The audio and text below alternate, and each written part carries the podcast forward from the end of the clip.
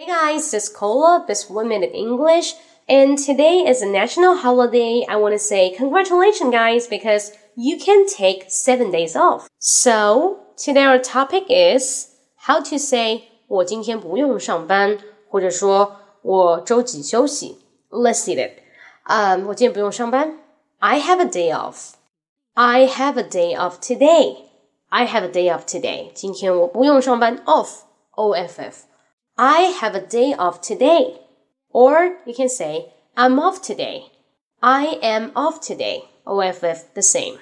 Second, especially you take Wednesday and Tuesday off, you can say, I usually take Tuesday and Wednesday off.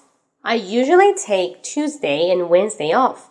我周二、周三休息。那如果说我周末休息呢？I usually take weekends off. I usually take weekends off. Got it?